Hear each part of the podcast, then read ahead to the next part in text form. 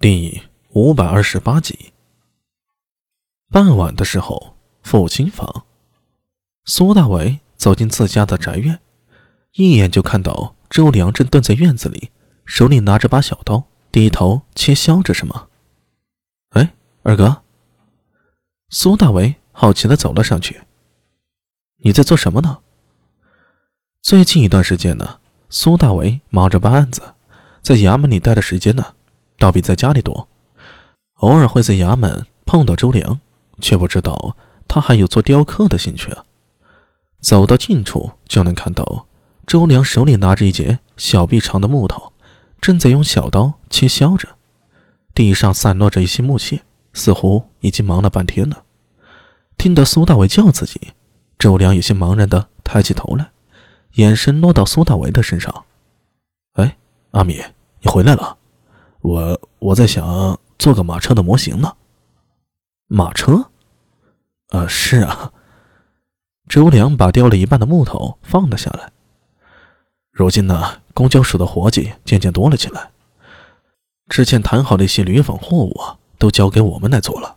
西市那边的商铺见我们公交署集中货运方便省心，也开始把货交给我们来运了。只是我发现以前的马车有些不方便了。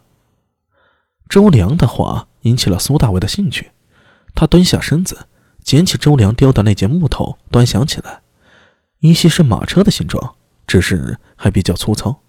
以前啊，没有马车送货物还不觉得，进来试运行了，发现货堆少了不值当，堆多了路面震得厉害，那些货物啊就容易散，有时太颠簸了，甚至啊会从马车里掉出来。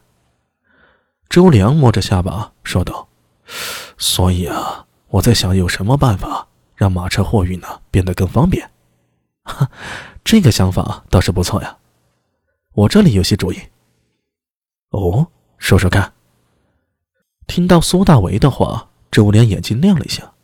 近年来，他越发觉得自己从小看着长大的阿弥脑子不一般呢，常有超乎普通人的奇思妙想，比如牙刷，又比如公交鼠这事儿。全都是他出的点子，或许这次阿米有办法。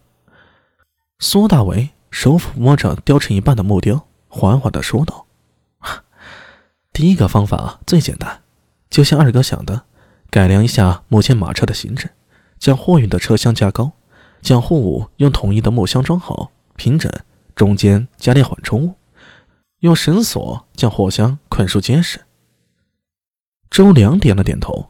这和他心里想的差不多，不过隐隐又觉得有些失望。阿弥说的办法也没出乎自己的预料啊！哎，别急呀，还有第二个方法。苏大为看出周良脸上的神情，接着道：“这第二个方法费时较长，但是收效会更大，就是打通道路。”打打通道路？周良愣了一下，一时间没明白苏大为的意思。打通道路的意思就是，现在长安的街道虽然四通八达，但是以行人居多，很少有专门给马车行进的道路，更别提货物运输这一块了。我的想法是，将来规划出一条线路，在货运时间里专门跑公交署的马车，这样不但运得稳，而且速度快。嗯，这也是个办法。